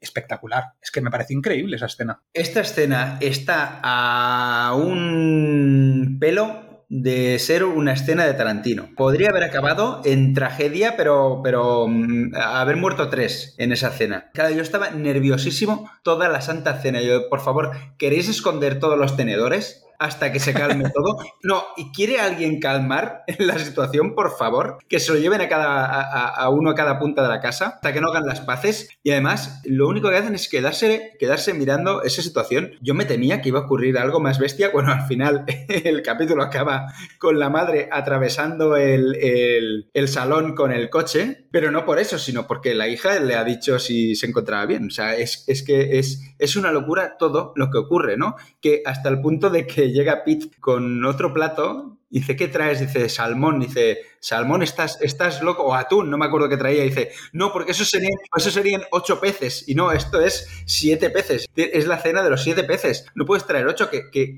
que, va a explotar todo. ¿Sabes? O sea, como un traer un plato, traer un tupper con algo puede suponer, o sea, mascarse la tragedia de, de, esa manera, ¿no? Y es que además es como si la habitación estuviera llena de gas y, pudiera soltar eh, la mm, menor chispa pudiera hacerlo explotar todo. Y es que, claro, yo ya te digo, yo con, ese capítulo, es que ese capítulo, el guion y el rodaje y la dirección eh, son un, un, un once. Es que esa, mesa, esa mesa, cómo está filmado todo, el discurso que tiene el tío este, que no sé ni quién es, un personaje que está por ahí, que es como muy bonachón, ¿sabes? Que es el que hace, el que hace como el brindis, eh, que dice, os agradezco que me hayáis invitado, no sé qué, que tampoco sé quién es la mujer de él, que es que, es que me pierdo, hay tantos personajes en ese momento que no sé quién es quién, pero bueno, la cuestión es que funciona muy bien y te crees que esto es una cena familiar. Y otra cosa que creo que no hemos dicho en ningún momento es la música y el sonido. El sonido en esta serie es súper importante. Se utiliza muchísimo el sonido de una cocina. Claro, en la primera temporada tenemos una cocina, porque además el diseño de producción me parece de 10. Esa cocina, yo creo que nunca había visto una cocina tan real como aquí ni en Pesadilla en la cocina, que supone que son cocinas reales, había una cocina tan real como esta. Nunca, siempre están o demasiado sucias o demasiado limpias. No hay una, un término medio de que tú dices, bueno, esto es real. Y aquí, la cocina en la primera temporada es increíblemente realista. Y lo juntas con los sonidos de una cocina, como es el temporizador, en el último capítulo de la cuenta atrás, esa que se va oyendo como pi, pi, pi, pi, pi, o en el primer capítulo de esta temporada, la alarma, porque hay un momento que está sonando la alarma constantemente que no la pueden apagar y te está volviendo loco como espectador, pero porque es lo que están oyendo la eh, los que están ahí. Es increíble cómo está usado el sonido aquí, ¿eh? es impresionante. Aparte, no te das cuenta de lo mal que está eh, la cocina hasta la segunda temporada. Claro, es, lo que, es lo que dices. Se ve una cocina normal hasta que empiezan a desmantelarlo todo y ves que todo es un puñetero desastre, pero luego entiendes, entiendes por qué, ¿no? Porque querían, querían joder al, querían quemar el, el, local, realmente la, la, idea, no sé si de, de Mike o de, o de quién, era eh, joderlo todo para, para timar al seguro. Ah, de Mike, que quería, quería quemar el, local. El, local y que gracias a eso descubren, descubren cómo solucionar el, problema, ¿no? Pero claro, realmente ese restaurante es, realmente eh, te viene sanidad y no lo abres en la puñetera vida con toda la, toda la mierda que, que había en, esa cocina, ¿no? Pero claro, queda muy tapada en la primera temporada. Realmente no te das ni cuenta de, de que está la cosa tan mal. A ver, ves que es un poco desastre, ves que está sucia o ves diferentes cosas, pero claro, no ves lo que tú dices de cuando desmontas una cocina, qué es lo que hay. Y también me gusta mucho, hace poco hablamos de la, de la película Relatos Salvajes, que además estuvimos tú y yo, y allí eh, hablamos de la burocracia. Aquí cuántos tipos de permisos tienen que pedir, cuánta gente de seguridad tiene que venir, que también es lógico, ojo, eh, que además hace, por desgracia hemos tenido ahora, justo ayer, estamos grabando a 2 de octubre, hemos tenido la muerte en una discoteca de, de 13 personas en Murcia. Por eso también es muy importante temas de seguridad, temas de, bueno, todo este tipo de cosas porque es un problemón. Pero claro, hay mucho por hacer y es muy difícil abrir un restaurante y aquí lo podemos ver. Y además en Estados Unidos que el tema de los seguros y las denuncias y las demandas están a la orden del día. O sea, ahí como te quemes con el café, eh, les puedes denunciar al bar y ganarles, que ya se ha demostrado en muchas ocasiones, ¿no? Pero claro, toda la, burocracia es que es brutal, es que ya hasta le llega un permiso y ya lo, lo reciben como si fuera un regalo de, reyes, ¿no? Como, no como algo normal, sino que, ostras, qué suerte que hemos recibido esto, que si no, no abrimos, ¿no? Que se van salvando gracias al personaje de Natalie, de Sugar. Sí, que además en esta segunda temporada tiene más, tiene más protagonismo con el tema de que está embarazada y demás. Le da más protagonismo y a mí me gusta más, porque en la primera temporada pasaba un poco más desapercibida. Mm, tampoco estaba de. O sea, no pertenecía al restaurante, estaba un poco por ahí en medio, pero no, no era. Eh, no participaba en el restaurante. Aquí sí. Y vemos que además Carm va solucionando cosas con diferentes personajes. Las relaciones eh, lo ha solucionado con Sidney al final de esta temporada, ya la ha solucionado. La ha solucionado con, con su hermana. Eh, también con Richie, ahora después de todo lo que ha sucedido en esta temporada, lo soluciona con Richie, con Tina y todos los cocineros, con el pastelero, lo, ha acabado solucionando con cada uno de ellos. Lo que no, eh, el problema es que Carmen no lo ha solucionado consigo mismo, lo ha, conseguido solucionar con, todos menos consigo mismo. Y, mm. quieres ya ir al, melonazo que... ¿A Richie? A Richie, a Richie. A Richie. Vamos a ir a Richie ya, por favor. Vamos a Richie, sí, porque yo creo que es en esta temporada me ha encantado. Eh, es lo que tú has dicho. Probablemente es el que tenga la mayor evolución. Richie está interpretado por Ebon Moss Bachrach, que además lo tuvimos en, en Andor el año pasado. Eh, en los tres primeros capítulos. Y haciendo, haciendo el mismo personaje. También. Haciendo un personaje también parecido. Al de, la primera, al de la primera temporada. Un personaje muy parecido al de la primera temporada. Al de la primera. Sí que es verdad que a mí me pasaba que no, me, no lo valoraba mucho como actor y tal. Y a ver, me parece que, que, está bien, no me parece un gran actor como a lo mejor lo que decía antes, como los de Succession, que me parece que allí el nivel de actuación es tan impresionante que es que es imposible compararlos casi con cualquiera, pero está muy bien. Y en esta segunda temporada, en ese capítulo que he dicho yo, el de la evolución, está tan impresionante, también ayuda del guion y demás, ¿eh? pero está tan impresionante que se gana mi cariño y se gana mi respeto tanto como actor como personaje. Porque la escritura de este personaje es impresionante. ¿Qué te parece? Explícame un poquito sobre él, va. De acuerdo contigo, de acuerdo totalmente en que se ha convertido en mi personaje favorito. O sea, de, de, odiarlo en la primera temporada, de querer que desaparezca ese personaje, a convertirse en mi personaje favorito. Pero es que ahí ya me saltaron las alarmas cuando lo ves en el primer capítulo de la segunda temporada, con la mirada perdida, y diciéndole a, Carmen que no sabe cuál es su objetivo en la vida. Aquí tiene que haber un cambio con este personaje. O hay un cambio enorme o desaparece. Porque ya te lo plantea. El tío diciendo, mm, no sé qué estoy, qué voy a hacer en... Eh, qué, qué, qué sentido tiene mi vida pues él, es que no hace falta ni, ni que sea porque eh, por la relación que tiene con su hija, por no sé qué, no, no, él mismo, como, como ser, eh, como ente independiente, ¿sabes? qué objetivo tengo en mi vida. Y me encanta cómo lo va descubriendo y cómo le ayudan a descubrirlo. Es que Carmen es el que le dice, mm, mira, em, deja ya de hacer el gilipollas porque estás dando vueltas y, jodiendo a todo el mundo, te vas a ir a, este restaurante. ¿A qué? Pues tú ves ahí, tienes que estar eh, un tiempo ahí, porque vas a aprender. Claro, lo primero que ve es que le ponen, bueno, que ese capítulo precisamente se llama Tenedores, y es porque lo, tienen eh, limpiando tenedores un tiempo indefinido, no se sabe cuánto tiempo pasa, hasta que entiende que limpiar los tenedores es importantísimo. Un tenedor sucio puede hacer que no te venga alguien al restaurante, porque además es un sitio de prestigio. Entonces, a la que descubre que todo, todo es importante y deja de preguntar cuándo le van a dar más responsabilidad, cuando él acepta su, su lugar, es cuando empiezan a darle más responsabilidad. Y él la quiere coger. Es que yo creo que este personaje eh, tiene muchos problemas internos. Yo creo que siempre ha tenido un sentimiento de inferioridad. En la primera temporada, eh, su mejor amigo murió. No le dejó ninguna carta, no le dejó nada, que era Mike, el hermano de Carmen. Era su mejor amigo. Él siempre estuvo a la sombra de él. Él siempre ha sido como alguien por, de, por debajo del resto. Y yo creo que se siente inferior pero culpa al resto de su vida de mierda. O sea, como él tiene una vida de mierda, le culpa siempre a todo el mundo. Todo el mundo es culpable menos yo. Que además yo creo que esto, yo me lo he encontrado muchas veces. Yo me lo he encontrado muchas veces. Hay, hay mucha gente que, que, que si tú, eh, como responsable suyo, como jefe suyo, le dices algo que ha hecho mal, a lo mejor se lo toman a lo personal. no, me estás echando bronca, me estás castigando. y a lo mejor te lo están diciendo por tu bienes.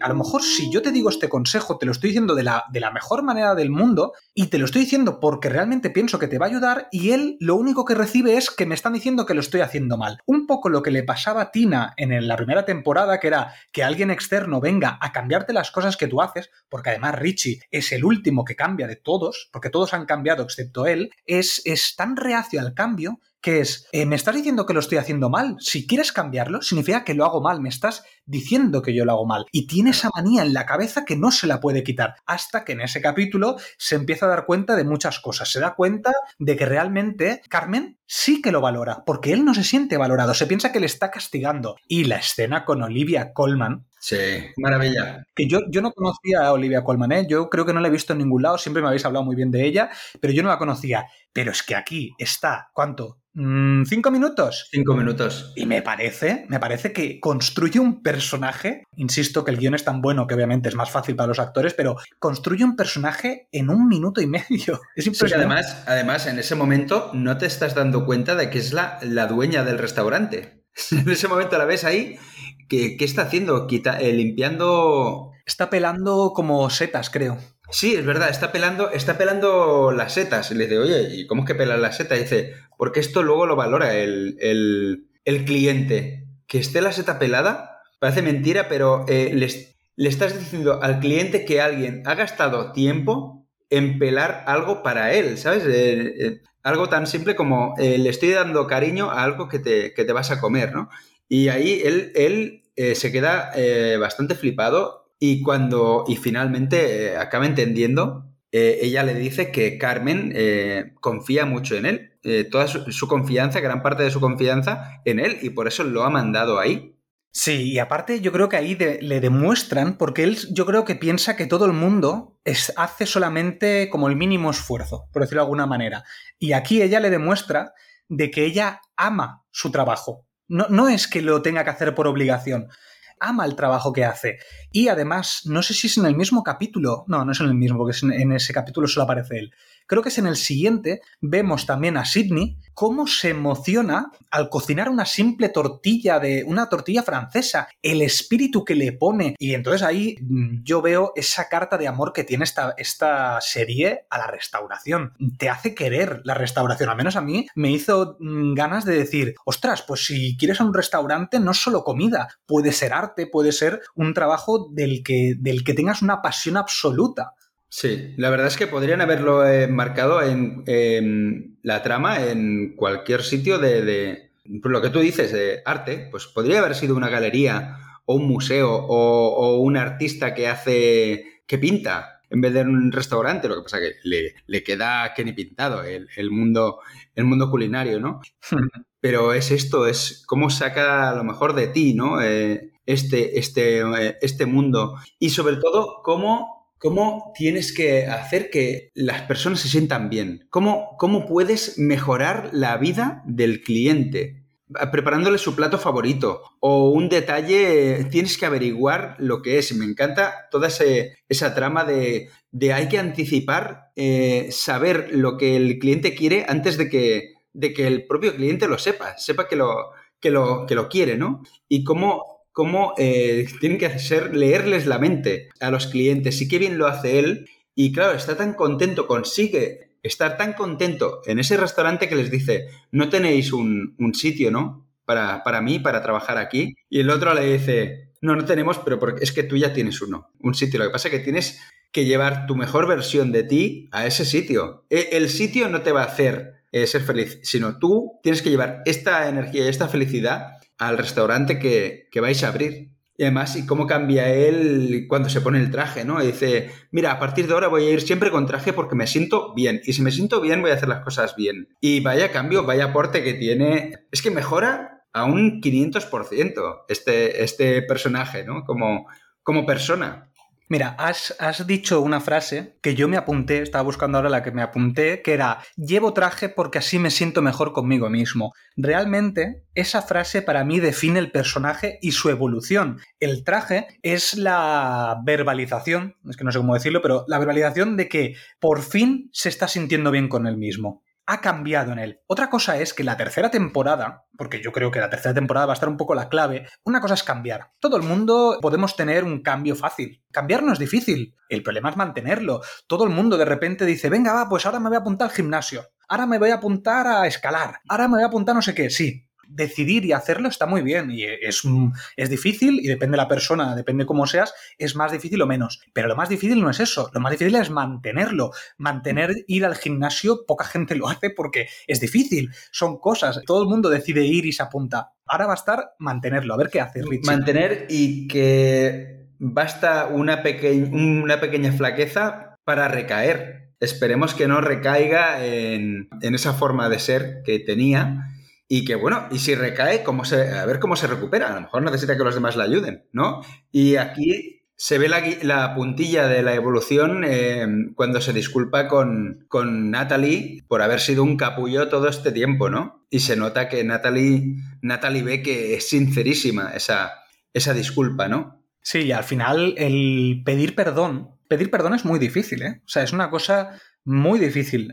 Eh, hay una cosa que has dicho también, era de la, duración de los capítulos. Yo creo que es un acierto esto que duren 30 minutos. El hecho de que duren unos 30 minutos sintetiza muy bien las cosas que te quieren contar, no se alargan innecesariamente. Y, por ejemplo, tenemos el capítulo este que tú has dicho de Copenhague, o tenemos también los capítulos donde vemos a Tina y a Ibra los vemos que se han ido a aprender a otros sitios y vemos también el contraste de, cómo se lo toman cada uno. Porque, por ejemplo, Ibra, que es el, uno de los cocineros que, se, que, deja de ir a, los cursos porque yo creo que se siente, se siente que no puede con eso, no, no está hecho para él. Y eso también mm. es muy humano. Eh, ¿Cuántas veces nos habremos sentido avasallados ante una situación como esta, que te dicen tienes que hacer esto y no te ves capaz? Y, vemos el contraste entre Tina, que tiene esa necesidad y que ha cambiado y que quiere hacerlo con Ibra, que no es que no quiera, sino que no se ve capaz. Y el pastelero, el pastelero también, el personaje de, de Marcus, que además también tiene a la, tiene la madre, la tiene enferma, y claro, se tiene que estar preocupándose también de las dos cosas. Tiene, por un lado, su pasión, que es el ser pastelero y tener que encontrar tres, tres postres para este, para este nuevo restaurante, mientras lo combina con eh, la madre que está, no sé si está en vegetal, mm, coma, no sé muy bien cómo está. Como, una especie de coma, ¿no? Como si tuviera que recuperarse de, algo, ¿no? O, o, recuperarse o mm, acabar de morir. Es que no, no, queda claro en la situación. Eh, sí, porque ahora que le has dicho eso, le dicen que iba a durar tres meses de vida y ya llevaba seis o algo así. Me suena que había dicho algo así. Que además el último capítulo donde nosotros vemos como él está súper contento, Marcus ha conseguido su postre y tal, y vemos un plano de llamadas perdidas que tiene en el móvil que ya nos imaginamos que va a morir. Va a morir, la madre ha muerto ya. Todos estos personajes secundarios creo que alimentan muy bien esta serie. La mm. construyen para que sea, pase de ser una serie notable a ser una serie muy excelente. Sí, sí. Oye, una cosa, ¿no te sorprendido también el, cameo de Will Poulter? Hostias. ¿Qué, es, qué es, lo que. O sea, ¿cómo es su personaje en, esta serie? Que dije, jolín, vaya aporte que tiene, eh, vaya presencia que, que, tiene esta serie y qué serenidad, cuando siempre lo hemos visto como el, el que se queja, el que, el que la caga, ¿no? El, el que la lía. Y cómo me ha gustado en esta temporada, en este pequeño cameo que ha hecho en ese capítulo de Copenhague. ¿Tú te acuerdas que yo lo confundí a Will Poulter, lo, lo, confundí con Cameron Monaghan, creo que se llama? Sí, sí, sí. Cuando lo vi aquí, dije, hostia, Cameron Monaghan. No. Otra vez lo confundí y claro, Cameron Monaghan era el chico pelirrojo que aparecía en Shameless haciendo del hermano de, nuestro protagonista, de Carmen, eh, del actor. claro, cuando lo vi dije, ostras, que han puesto al hermano. al hermano de Shepard lo han puesto aquí. Y luego pensé y dije, no, no, espérate, que ya me equivoqué con él, no será Will Poulter, y efectivamente era Will Poulter. pero qué bueno, qué bueno verlo aquí. Pero es que, a ver, él lo hace muy bien, pero es que cuando todo el mundo, los cameos que, lo, que han participado aquí, lo hacen tan bien, yo aquí tengo que pensar, tienen que estar muy bien escritos estos personajes. No puede ser que los, los actores todos lo hayan hecho tan bien. No, no, es que lo, el guion está perfecto. Y además, ¿sabes que Will Poulter pidió, suplicó eh, un papel en la serie? Es decir, un salir en la segunda temporada. Así, ah, ostras. Se enamoró de la primera temporada de Ver y, y, y movió cielo y tierra para, para, que, para poder estar en esta segunda temporada. Y el personaje que le han buscado me parece increíble, que se, bueno, es el mentor, o sea que al final, que, no sabes mucho, tienes pinceladas, ¿no? De, cómo es hasta que se abre un poquito con, con el personaje de, de Marcus. ¿No te pareció al principio, la primera impresión que tuviste dices, va, este va a ser un capullo? Por el tipo de presentación que tiene, y luego ves que no, pero al principio es como, va, ya está, este lo que le va a hacer es, le va a putear o algo así para que le dé como jugo a la trama. Y no, al final no, no es eso. Eh, ¿Vas teniendo algún flashback del mentor ese de, de, Carmen en el otro restaurante de Michelin que le, que, le puteaba tantísimo, que claro, crees que ese espíritu va a estar en todos sitios, ¿no? Y realmente, bueno, eh, es que no queda muy claro si es un restaurante o no al que va eh, Marcus a, aprender, o simplemente que lo han contratado de, de, como consultor externo y para formarle yo tampoco lo tengo claro. Pero era donde había ido Carmen. Carmen había ido a formarse allí también con el mismo, con Will Poulter también. Con el Will Poulter y el gato invisible, que me parece, me parece eso del gato me parece maravilloso. Eh, yo creo que el gato ese no existe, pero a todos los que van ahí les hacen creer que ese gato existe y que lo tienen que alimentar y darle de, y darle de beber y ponerle agua por la rutina de, una responsabilidad. Pero claro, los ah, dos... Los dos es que tanto, tanto Marcus como Carmen en algún momento dicen, este gato no existe. O sea, Marcus llega a verbalizar, le ve que el agua está intacta, que, que, no bebe, que no baja el nivel y dice, este gato no existe. Y, Carmen dice, sí, yo estuve en Copenhague viviendo en un barco y alimentando a un gato, mm, a un gato invisible, a un gato que nunca vi. O sea, realmente, pero lo, lo usan para que establezcas una responsabilidad. Ostras, pues tendría sentido, ¿eh? Tendría mm. sentido. Que por cierto, hablando del de Copenhague, qué cambio de estrés, porque claro, veíamos la cocina, habíamos visto sobre todo toda la primera temporada el estrés de la cocina y, el, y cuando llega a ese restaurante donde hay un silencio absoluto, la calma de poner un, bueno, no sé, un ingrediente que es muy pequeñito con unas pinzas, ponerlo en el postre. Era como un trocito de avellana, ¿no? Una lámina de, avellana ahí en el, en, el postre. Y dice, no, espérate, es que además se pasa, un eh, se pasa como un día eh, aprendiendo a poner las láminas esas en el, en el postre, con todo el cariño del mundo. Sí, sí, sí, sí. Es que es, es, que es una lección de cocina que le da pues, de que los detalles, en los detalles realmente es donde, donde puedes hacer algo. Pero es que es lo que dicen. Dice, tú puedes hacer los mejores platos del mundo, el mejor menú del mundo, pero como tengas un postre malo, es lo que la gente se va a acordar. Se va a acordar del postre, da igual todo lo demás. Si les sirves un postre malo, eh, te lo cargas todo. Y por eso lo mandan a, Copenhague a eh, sacar los postres que va a tener el restaurante. Que se lo digan a, Ralph Fiennes en, en el menú. Exacto. Ese, ese postre no, a, mí no me mola. Le estamos, estamos ensalzando una barbaridad esta, esta serie. Si hay alguien que nos está escuchando que haya pensado, esta serie es una mierda, debe estar pensando, ¿pero qué están diciendo esta gente? Espero que a esta gente le estemos ayudando a que le guste más, con, la pasión que le estamos poniendo. Al menos, al menos en el grupo de Telegram, esta serie está ensalzadísima. O sea, hay gente diciendo, es lo mejor que he visto. Eh, eh, hay gente que, de hecho, no habíamos visto la segunda temporada que había gente que decía, vais a hacer podcast de deber, por favor. Y, yo tenía muchas ganas, después de haber visto la primera, tenía muchas ganas de, hacerlo. Y esto, este, estaba hasta nervioso durante esta mañana porque digo, a ver, tengo ganas de hacer este podcast ya. Y, la verdad es que, no sé, para mí, para mí es que esta serie es una maravilla. No hay, bueno, sí, hay algún personaje menor, pero los que parecían menores en la primera temporada tienen su, su punto, como es el caso de el caso de, Tina y Ibrahim, que son los, los dos cocineros de toda la vida que habían hecho la cocina básica, que de golpe y porrazo les dicen, oye, vamos a necesitar que evolucionéis y os vamos a pagar clases de cocina para que seáis unos eh, megachefs. Y además, es lo que le dice, lo que le dice mm, Sidney a Tina. Es que quiero que seas mi segunda. Quiero que te conviertas en, en mi yo de la primera temporada. Y vaya abrazo, vaya abrazo que le pega a Tina. Sí, es bueno. En la calle, ¿no? Cuando está en la calle, creo que es, ¿no? Que coge así la, la sí, voy a hacer lo que haga falta. Y qué diferencia de personajes, ¿no? Entre el de Tina y el de Ibrahim, que ves a ella eh, súper ilusionada aprendiendo y lo ves a él como diciendo, ¿y para qué coño estoy yo aprendiendo esto con lo bien que estaba yo, ¿no? Pero yo creo que, ¿ves? En el caso de Ibrahim, yo no creo que sea de que no quiera hacer,lo sino que se ve incapaz. Sí, sí, se, ve incapaz, ¿no? Pero, pero, pero también debe pensar, hostia, con la edad que tengo, que, ¿para qué me hacen ahora hacer esto, no? Es, sí, sí. ¿Qué hago aquí? ¿Qué hago aquí? Esto es para los jóvenes, sí.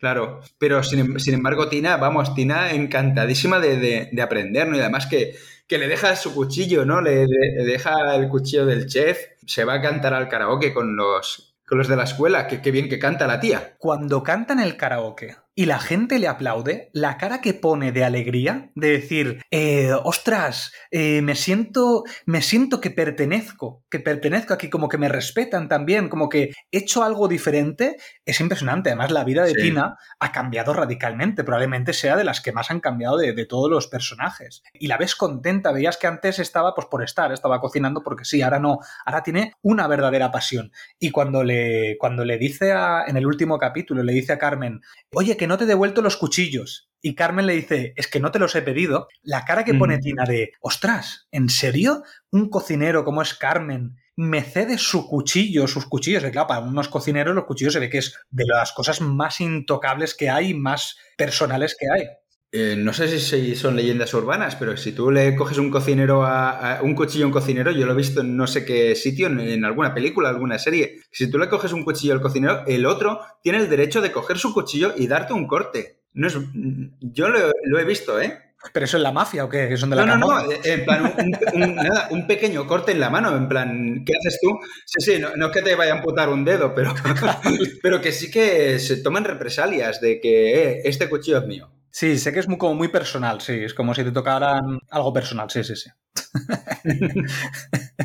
Eh, sí, sí. Ah, y otro personaje que está como muy diluido, de así como de fondo, es el personaje de Fuck, Fuck, o no sé cómo se llama, que es el chico este, el Manitas, el Manitas que está todo el día por ahí haciendo cosas, que se lleva súper mal con Richie, pero que a la vez es una cosa de amor-odio, porque al final de la confianza de asco, eh, porque son muy amigos. Y además que es amigo, amigo de la familia, está en la cena familiar con su, con su otro hermano que, que está igual de zumbado que él. Sí, exacto. Pero este personaje me encanta porque mm, tú lo ves de fondo siempre, este tío. Está siempre ahí para todo, es como el manitas, el chapuzas, el que llamas siempre cuando hay un problema. Pero nunca se llega a sentir parte de este restaurante. Y me encanta porque en el último capítulo, cuando Richie decide tomar las riendas del restaurante porque Carmen se, se, ha quedado encerrado y tiene que ponerse en el lugar de Sidney y Sidney en el lugar de Carmen, es decir, a cocinar y demás, coge Richie y en ese momento le, arregla la corbata y le dice, tú te puedes encargar, chef. Claro, él siempre, eh, durante la serie, nos habían dado como pinceladas donde él decía, ¿por qué no me llamáis chef? Claro, él no estaba en la cocina, no, no, no se supone que no le llamaban chef. Pero cuando Richie le dice, chef, la cara que pone Fuck, eh, o Fog, no sé cómo se llama, de emoción de decir, por fin pertenezco a este restaurante, es tan bonita, o sea, me parece tan bonita esa reacción. Y además, lo bueno es que eh, hacen que este personaje sea la clave para abrir el. para poder abrir el, local, que es el que descubre cómo, cómo arreglar lo del el problema que tienen con el sistema antiincendios. Hmm. Y claro, em, y, todos ahí súper súper contentos. Y bueno, sobre todo el que cuando dice lo de la judiada, han hecho la judiada al seguro y todos, no uses esa palabra, desgraciado. es buenísimo. Además, no, no, es, eh, ya lo he visto en otros, en otros sitios. Mira, vi la de la de Glass Onion, la película de Glass Onion, de Puñales por la espalda. ¿La primera? Sí, la, no, la segunda, la de, la de Glass Onion. La... Ah, vale, vale, sí, sí, perdón, sí. Y ahí también un personaje dice lo de la judiada y todos le dicen, ¿pero qué haces diciendo, diciendo esa, esa palabra. Es algo muy, muy chungo de decir y, queda claro. Y, y cómo no, no, lo redimen porque no tiene que redimirse de nada, pero cómo hacen que sea importante ese personaje, ¿no? Que además tengo una curiosidad muy buena de esta serie. ¿Sabes que este, eh, este actor, Matty Matheson, es el único que es chef real en la, en la, serie, es el único chef real y que además no hace de chef.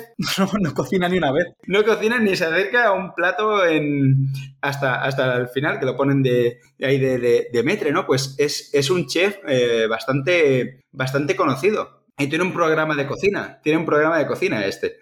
Y aquí lo, es el chispas. Es que me hace mucha gracia. Hostia, qué bueno, qué bueno. Para uno que tienen, aunque bueno, hay que decir, hay que decir que los, lo, está tan bien filmada que tú casi nunca ves las manos de los, de los actores. Eh, seguramente será, luego ves un plano del plato con las manos, pero no sueles ver cuando están cocinando, cuando están haciendo cosas, mm. no, sueles ver no sueles ver las manos, utilizan siempre planos de, de, cintura para arriba, entonces no sueles ver los platos. Además también sirve porque los platos siempre los enfocan desde arriba, es más fácil también enfocarlos, quedan más bonitos. Sí que es verdad que les han enseñado a cómo coger una cacerola, cómo coger un, cómo, cómo lo haría un chef, ¿no? De hacer ciertos movimientos, claro, no les han... Sí, claro, claro, eso sí. Y ojo que, el prota tuvo que, tomar clases de cocina para meterse un poco en el, en el tema, pero sobre todo es para ver, eh, para que la gente no diga, ah, pues eh, así no cogería una sartén un, un chef, ¿no? por, así decirlo. No, y que hay planos generales, sí que hay planos generales, entonces siempre tienes que hacerlo, pero cuando son como muy, por ejemplo, esto que decías de las pinzas, de las pinzas de Will Poulter que tenía que poner, eso, por ejemplo, en ningún momento vemos las manos, pero está tan bien hecho que en ningún momento te salta la vista de, ah, es que están haciendo cortes de cámara. No, no lo necesita.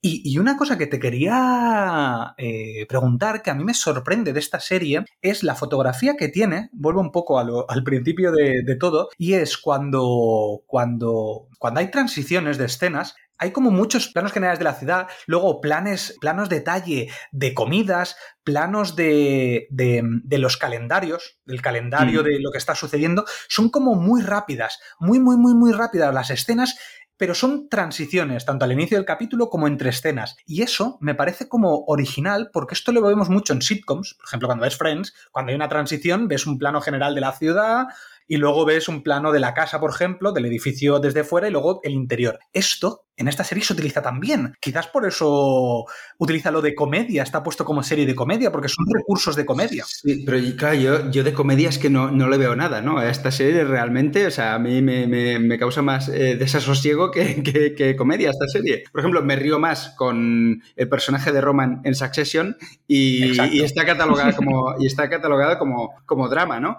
Pero bueno, aquí yo creo que las transiciones rollo sitcom también tienen que ver con la duración del, del capítulo. Esta transiciones rápidas las puedes hacer en capítulos de 25 minutos o de media hora. Pero claro, piensa una cosa, este capítulo que hemos hablado antes de los peces, que dura una hora, ¿tú ahí viste transiciones? Yo diría que no, en ese, en ese no tiene ninguna. Es todo, es todo lo que ocurre en, en, la casa. Claro, por eso se hace tan intenso, porque es que no hay, no hay un respiro. Y planos cerrados, casi la hora y pico que tiene, casi todos son planos cerrados, muy cerrados, donde, para que te agobies, la mesa, por ejemplo, cuando están discutiendo de la mesa, yo creo que no hay ni un solo plano general de todos juntos en la mesa. A lo mejor ni siquiera estaban en la misma mesa, ¿eh?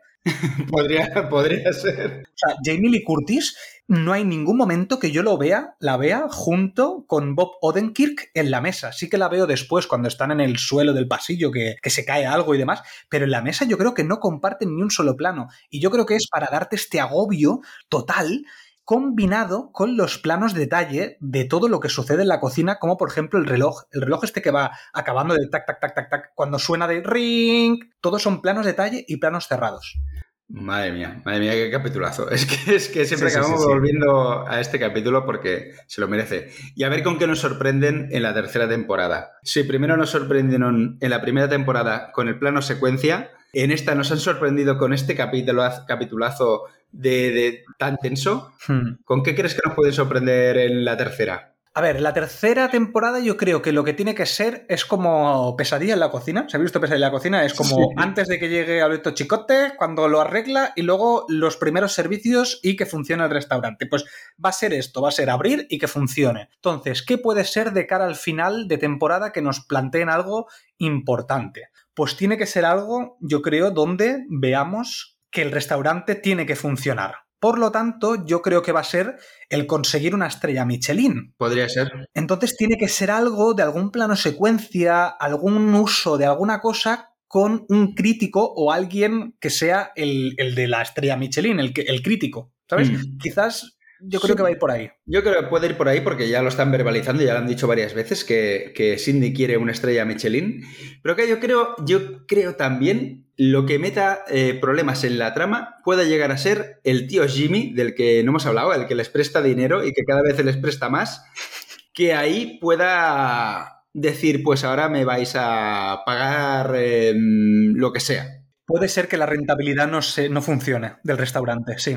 Porque además lo dicen varias veces. Y además que es que dependen demasiado de él. Entonces a lo mejor el problema puede eh, entrar por ahí, pero también lo de la estrella Michelin. Yo creo que, que tiene más posibilidades lo de la estrella Michelin. Pero no me fío del tío Jimmy. Porque el tío Jimmy es un mafioso o no, porque lo parece, ¿no? Eh, algo ahí por ahí. A ver, piensa que están jugando un poco, están jugando un poco de que son una familia italiana o de ascendencia italiana, eh, sin, entrar en, topicazos, pero claro, es que el tío Jimmy es muy, eh, sin llegar a ser mafioso, pero algo, algo tiene por ahí, por eso digo, no sé por dónde puede acabar. Porque además este actor me suena haberlo visto alguna vez en algo así de tipo mafia, porque además le, la, la cara le pega mucho de mafioso, no sé por qué, de mafioso italiano. Estoy viendo que estuvo en Fargo, pero no lo recuerdo, la verdad. Claro, yo lo he visto. yo, la verdad es que yo lo he visto en muchos sitios cuando era joven, pero siempre hacía de buenazo. Solía hacer de, de buenazo personajes simpaticotes. Pero aquí, aquí, ojo con este que aún la puede, aún la puede liar. Así que no me fío nada de este personaje. puede ser. Bueno, va, vamos a cerrar ya que llevamos mucho rato. En teoría las charlas iban a ser de 40 minutos y llevamos el doble. Seguramente no sé cuánto habrá quedado, pero llevamos casi el doble. Eh, vamos a cerrarlo ya aquí. Y nada, decir que tengo muchas ganas de hacer la tercera temporada de Ver, que estoy seguro que le haremos una charla, Xavi. Pues sí, segurísimo. Y ahí con, Jordi, con Nat, a ver si conseguimos que se enganche eh, a esta serie como se merece. Es si no la echamos. Exacto, si no la echamos, Nat. bueno, pues nada, que vaya muy bien. Adiós. Adiós, sí, chef. Que me he olvidado, era desencadenado, por si no nos vemos, desencadenados días, tardes y noches. Sí, chef. Adiós, chef. Adiós, adiós, chef. Adiós, adiós.